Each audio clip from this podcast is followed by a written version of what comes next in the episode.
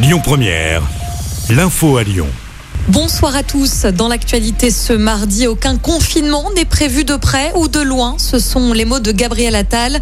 Le porte-parole du gouvernement était l'invité de France Inter ce matin. Il a cependant souligné que l'exécutif était en état d'alerte. Le taux d'incidence est repassé au-dessus de la barre des 100 cas Covid pour 100 000 habitants en France.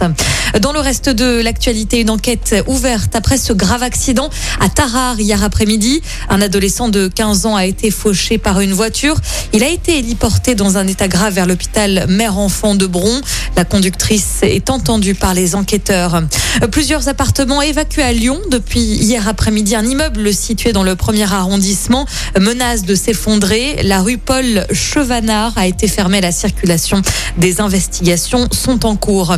Encore une journée compliquée dans les transports en commun lyonnais. Le mouvement de grève continue sur le réseau TCL. Plusieurs lignes de bus sont impactées, notamment les transports scolaires. Les agents réclament de meilleures conditions de travail et une hausse des salaires.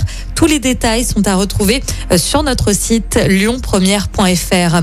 La colère également des avocats ce mardi. Ils se mobilisent partout en France et chez nous.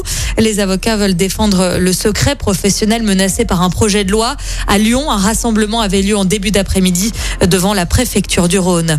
Pas mal de sport à suivre ce soir également avec du basket pour commencer. L'Asvel joue en Euroleague. Les Villeurbanais accueillent le Real Madrid à l'Astrobal. Coup d'envoi à 20h. Il y a du football également. L'équipe de France déjà qualifiée pour le mondial se déplace en Finlande.